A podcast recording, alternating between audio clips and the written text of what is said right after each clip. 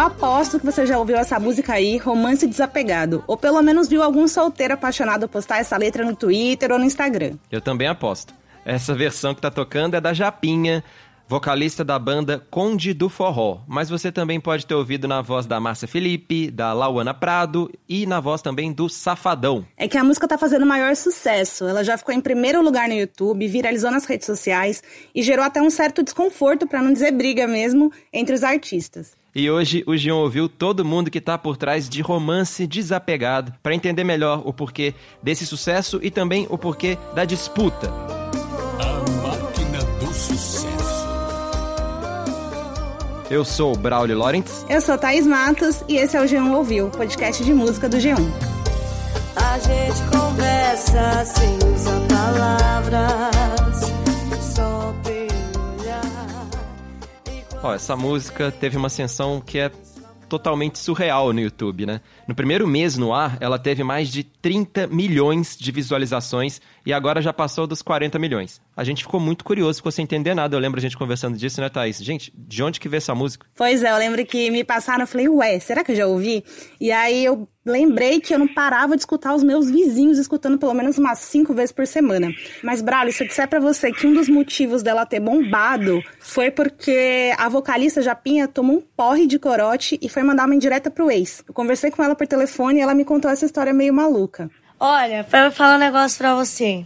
A gente tava no momento de gravação, né, do clipe. Aí, como a gente tinha gravado, tava muito cansativo. Eu falei assim, pô, vou pegar meu corote e vou beber, né? Pra relaxar um pouco. Aí eu tava na praia, beleza e tal. Aí eu vi o Gari, tá ligado? Tipo, eu vi o Gari. Aí eu lembrei do meu ex, que dizia que eu era lixo e tal.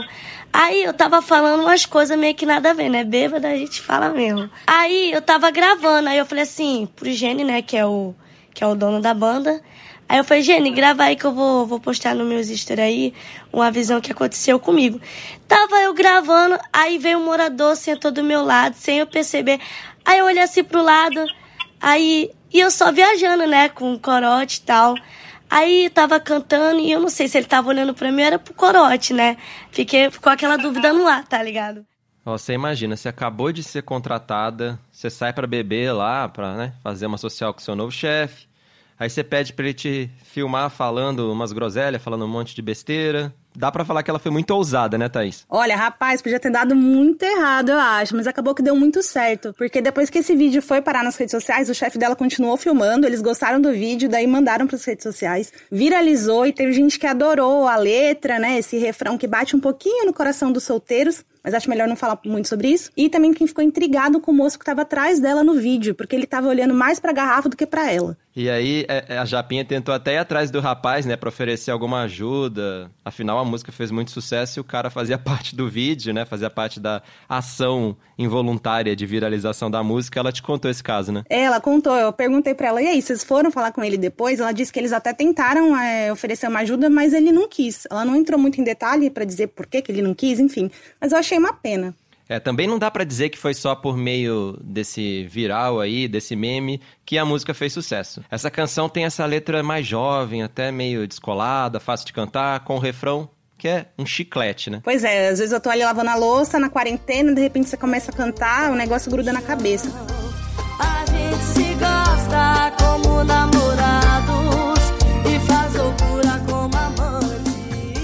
Mas a gente fica aqui brincando com isso, só que essa era mesmo a intenção do, do Conde do Forró. Eles investiram pesado em Facebook, Instagram mesmo, pra pegar o jovem que, que tá vivendo esse romance desapegado aí.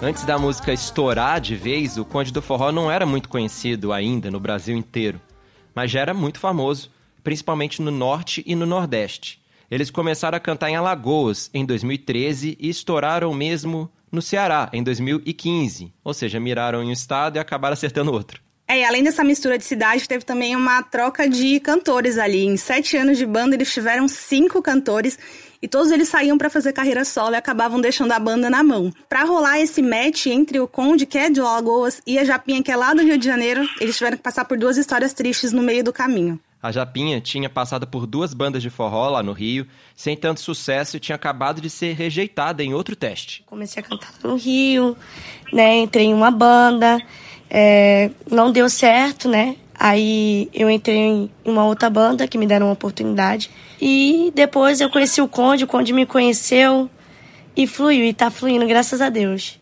Ela entrou em maio na banda, só que o Conde já estava de olho nela desde o começo do ano. A gente encontrou a Japinha na Feira de São Cristóvão no Rio de Janeiro. É um, é um centro nordestino, onde as bandas de forróis vão tocar lá. O público nordestino se reúne ali para poder curtir os forró, entendeu? Ela era uma cantora da feira.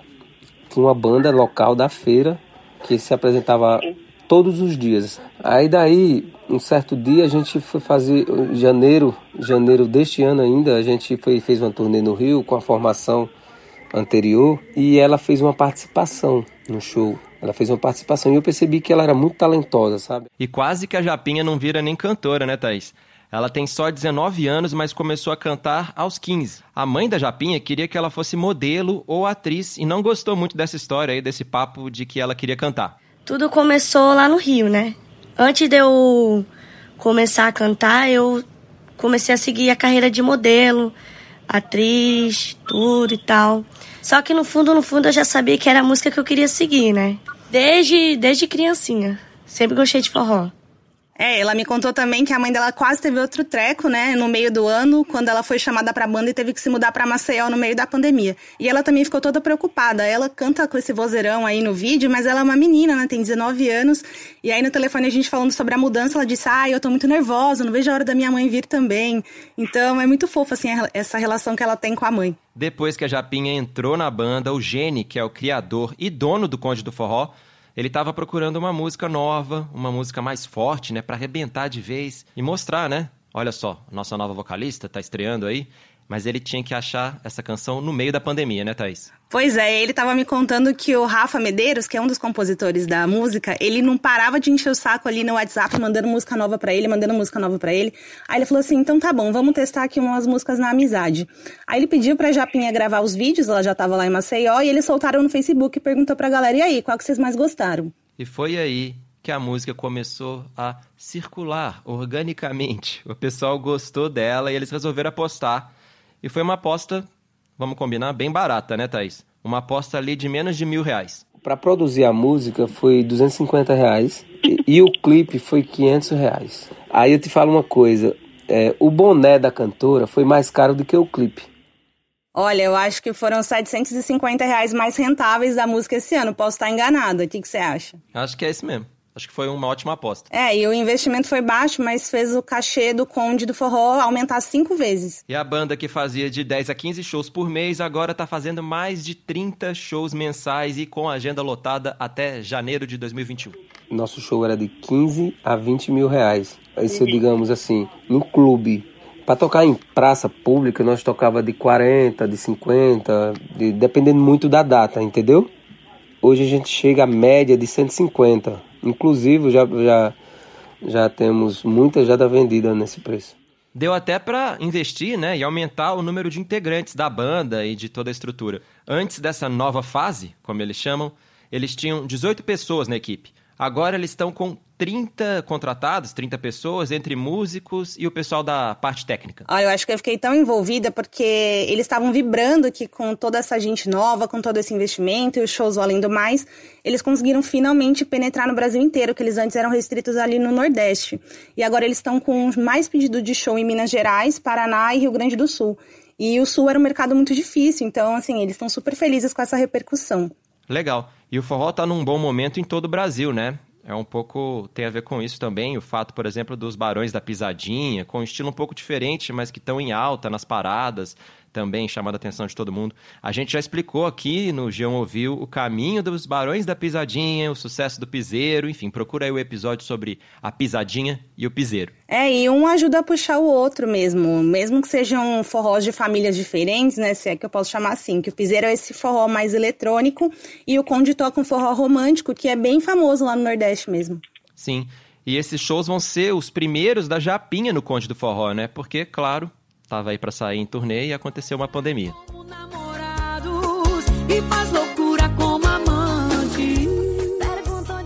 Tava tudo perfeito pro Conde do Forró, mas tinha um pequeno detalhe ainda. A música não era deles. Ela foi composta por Juan Lima, a Mari Castro, a Ellen Neri e o Rafa Medeiros. É, e aí com o sucesso repentino da música, outros artistas começaram a se interessar. E a Ellen, que é uma das compositoras, como você falou, ela aproveitou para lançar a carreira solo e chamou a Márcia Felipe. Ela já era super fã da Márcia. E mim tá. E como a Márcia é muito famosa, eles lançaram a música pelo canal dela mais ou menos um mês depois dessa mesma música ser lançada pelo Conde do Forró. E aí o pessoal da banda, como era de se esperar, não gostou muito dessa história. Olha, o que aconteceu que a gente ficou chateado foi a forma que foi feito, entendeu? Uma das compositoras, ela aproveitou o momento para se lançar carreira solo. Porque, tipo, ah, eu sempre tive um sonho de gravar essa música. Ah, eu sempre tive vontade de gravar. Mas por que, que não gravou antes do sucesso dela? Outra coisa que nos deixa assim meio que intrigado e chateado é a, a condução que eles divulgam, a forma que eles divulgam a, a música. O, o, Safadão gravou a música, como ela é do mesmo escritório do Safadão, Safadão de sucesso de Márcia Felipe, o, o qual não é. Bom, você percebeu aí que o que não falta nessa história é ressentimento. Tem mágoa com a Márcia, mágoa com a Ellen, até o Safadão entrou na mira também. Ele gravou um videozinho, mas já entrou na mira. É, e a gente procurou a Márcia para ouvir a resposta dela. Porque o Gene disse que tinha gente que estava achando que foi sacanagem da parte dela, a gente queria ouvir o que, que ela achava disso tudo. É, vamos ouvir todos os lados, né, Thaís? A Márcia, ela disse que, que só dá uma força para a carreira da Ellen Neri e pediu paciência pro Conde do Forró, né? Porque essa história de artistas lançarem músicas que foram gravadas por outros artistas faz parte do show. E faz mesmo, né? Faz, ela até falou da Marília Mendonça. Ouve aí pra, pra saber o que, que aconteceu entre ela e a Marília também. Eu, tenho, eu mesma tenho músicas regravadas, fiel por Marília, se você quer saber. Maria Cecília Rodolfo, entre outras outras. E assim é o mercado, né? Isso acontece com muitas músicas porque na maioria das vezes não tem um contrato de exclusividade entre compositores e cantores, né? O que mais rola é que os compositores oferecem para o artista meio na brodagem, na parceria mesmo, sem cobrar nada. Quanto mais gente grava, melhor para eles, né? Porque aí tem mais execução e, consequentemente, mais direitos autorais e mais dinheiro no bolso deles. Foi isso aí que eles explicaram mesmo. E aí, fora a Márcia e a Ellen, também tem outras versões circulando. Tem o Wesley Safadão, tem o Xande Avião, que gravou também. É muito que se ama e muito solteiro, apaixonado. Tem a Priscila Senna, que é uma cantora de brega lá de Recife, é bem conhecida lá, ela fez a versão dela.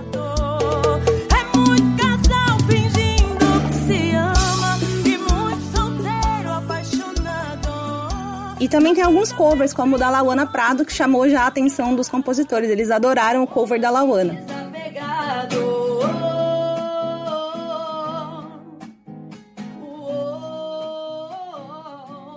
Todas as gravações, é bom a gente deixar claro, são dentro da lei, não tem nada de errado em nenhum desses casos aí que a Thaís falou. Os artistas que estão regravando depois do Conte do Forró também fazem parte da mesma editora responsável pela música, então tá tudo dentro da lei, tudo ali previsto em contrato os compositores registram a música né, em uma editora para receber os direitos autorais. E aí você entra em contato com a editora, né? Você tem que fazer parte dessa editora para poder gravar também. É, e aí justamente por isso, né, por todo, todo mundo não, mas muita gente poder ter direito, virou uma festa do romance desapegado. Só que os compositores estão super felizes, está ali rolando uma rixa entre os cantores, mas eles estão super felizes porque eles fizeram essa música em uma tarde na casa do Rafa, né, que é o que falou comigo, e era a primeira vez que eles se encontravam para compor. A Mari contou pra gente de onde que veio a inspiração para o romance desapegado. A gente se reuniu para compor. É, na verdade, essa foi a última música que a gente fez nesse dia. E a gente começou essa música do zero, né? A gente não tinha ideia, não tinha tema.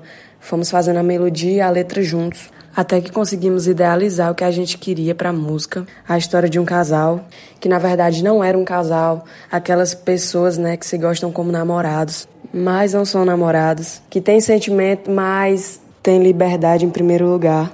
E a gente falou sobre isso no corpo da música, na estrofe 1, na estrofe 2.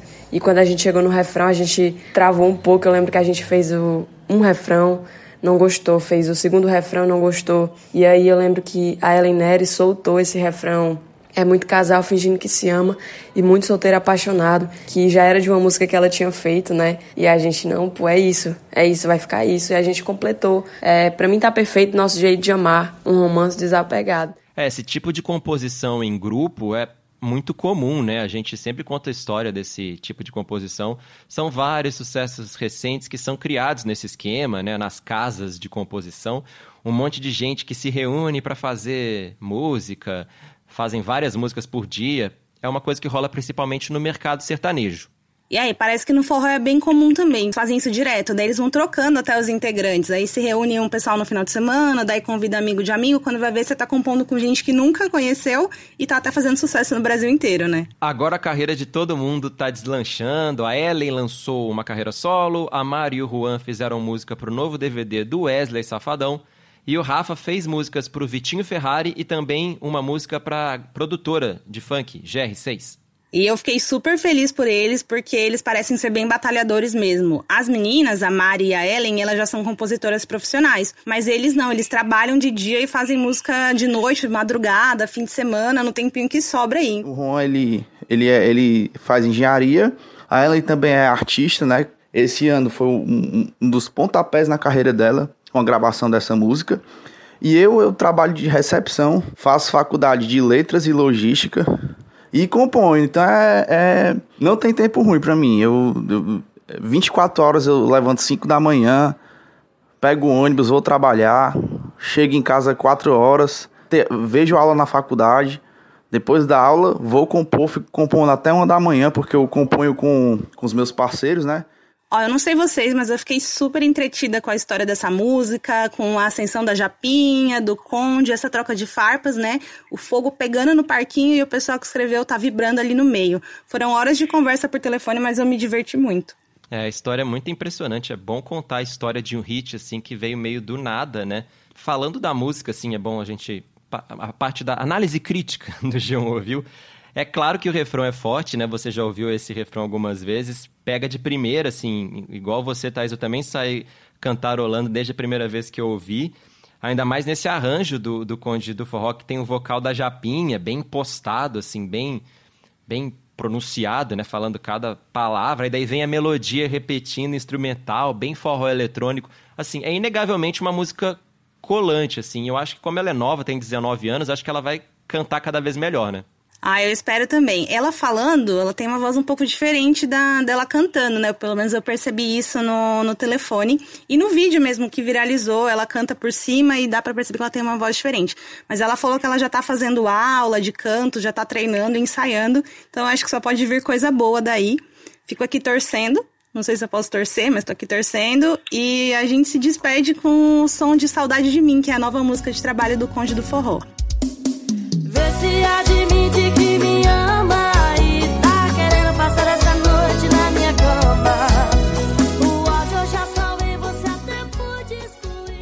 Claro que pode torcer uma, uma cantora tão simpática. A, a gente também nem falou disso, mas acho que nem precisa. Quem ouviu a entrevista já percebeu como a Japinha é carismática, né? Em pouco tempo ela conquista, assim, seja pelo vídeo do meme, seja enfim, você vê que, que é uma cantora simpática. Sorte a ela. Vamos aguardar então cenas do próximo capítulo do Conde do Forró, de outras bandas de forró ou não, porque a gente cobre todos os estilos aqui no João Ouviu.